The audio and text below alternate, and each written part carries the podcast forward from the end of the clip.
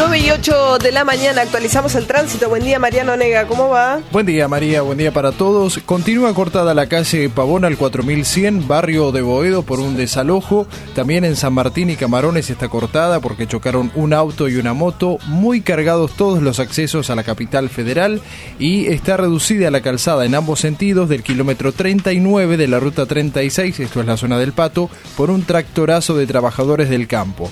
Respecto a los servicios, Tren Urquiza funciona con demoras, línea H también con demoras, el resto de las líneas y el premetro con cronogramas habituales y los vuelos operan de forma normal.